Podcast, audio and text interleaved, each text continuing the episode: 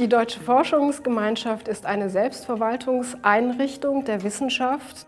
Ein wesentliches Ziel der DFG ist die Förderung der Grundlagenforschung, also zu ermöglichen, dass bestimmte interessante, innovative Fragestellungen zu den Grundlagen der verschiedenen Wissenschaften erarbeitet werden können.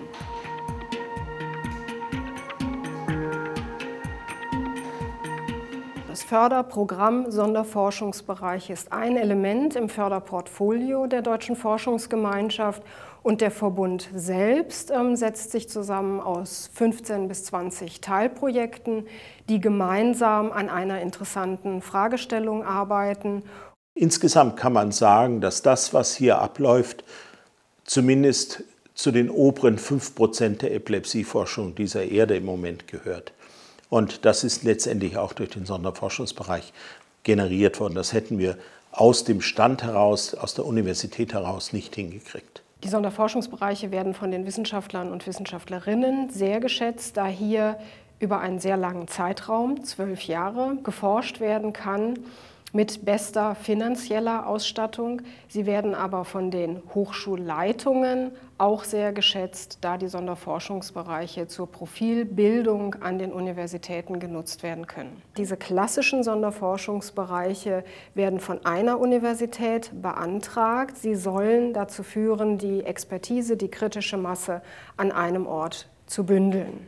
Daneben gibt es die SFB Transregio, die nicht nur von einer Universität, sondern in der Regel von zwei bis drei Universitäten gemeinsam beantragt werden.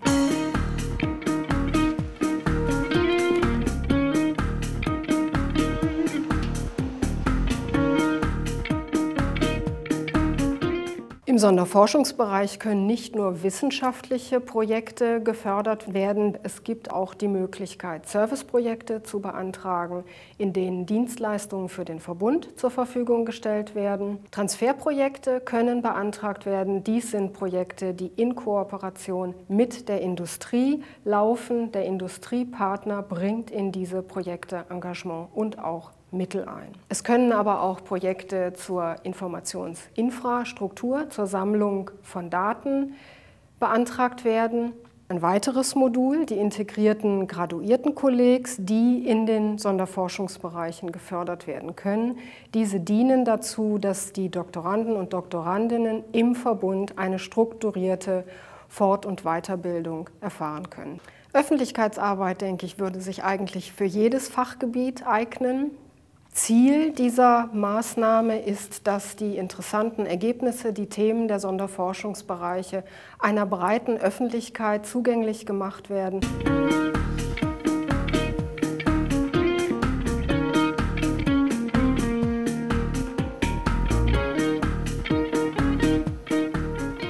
Wie beantragt man einen Sonderforschungsbereich und dies am besten erfolgreich? Es startet mit einer Initiative. Das heißt, Wissenschaftler und Wissenschaftlerinnen an einer Universität finden sich zu einer Thematik zusammen und arbeiten ein Konzept aus. Dieses Konzept wird bei der DFG Geschäftsstelle eingereicht und die Geschäftsstelle organisiert dann ein Beratungsgespräch. Hier kommen die Initiatoren mit einer Beratungsgruppe mit anderen Wissenschaftlern und Wissenschaftlerinnen, die Experten zur vorgestellten Thematik sind zusammen und diskutieren über dieses Konzept. Da ist man eigentlich aufgefordert, äh, sich das Konzept anzugucken und zu sehen, ob das tragfähig ist. Da existiert noch kein vollständiger Antrag. Letztendlich steht die Empfehlung der Beratungsgruppe, ob ein Antrag ausgearbeitet wird, inwieweit er überarbeitet werden soll oder ob kein Antrag ausgearbeitet werden soll. Der Senatsausschuss für die Sonderforschungsbereiche prüft Konzepte eines Halbjahres oder Vierteljahres und vergleicht sie und spricht die letztendliche Empfehlung zur Antragstellung aus. Ist diese Hürde genommen, folgt die Antragstellung. Das heißt, ein ungefähr 500-seitiger Antrag wird ausgearbeitet. Weil hier sind jetzt die ganzen neuen mit drin. Genau, da sind alle neun. Das war die, das war die Intention von dem Abschnitt. Und die zweitägige Begutachtung am Ort des Sonderforschungsbereichs organisiert. Hier treffen wieder die Beteiligten des Verbundes mit der Prüfungsgruppe, mit Gutachtern und Gutachterinnen zusammen. Man hat normalerweise als Gutachter von den üblicherweise so etwa 15 bis 18 Teilprojekten zwischen drei und sechs Teilprojekte speziell zu bewerten. Das ist ähm, meistens inhaltlich gekoppelt an der eigenen Arbeit und man muss natürlich dann auch bewerten, inwiefern das zum Gesamtkonzept passt, inwiefern das gesamte Ziel erreicht wird, inwiefern äh, die Antragsteller qualifiziert sind.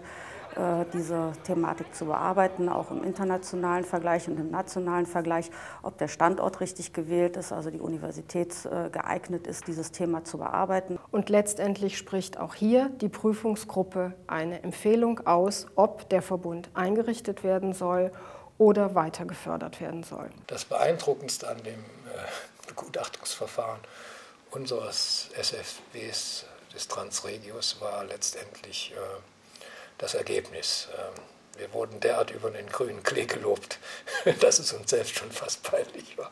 Sie sind sehr erleichtert, sehr, sehr erleichtert. Die Anspannung fällt sichtbar ab, wenn das Ergebnis positiv ist. Die Empfehlung der Prüfungsgruppe geht noch in den Senats- und Bewilligungsausschuss für die Sonderforschungsbereiche, der alle Begutachtungen eines Halbjahres vergleicht und dann zu einer letztendlichen Entscheidung kommt.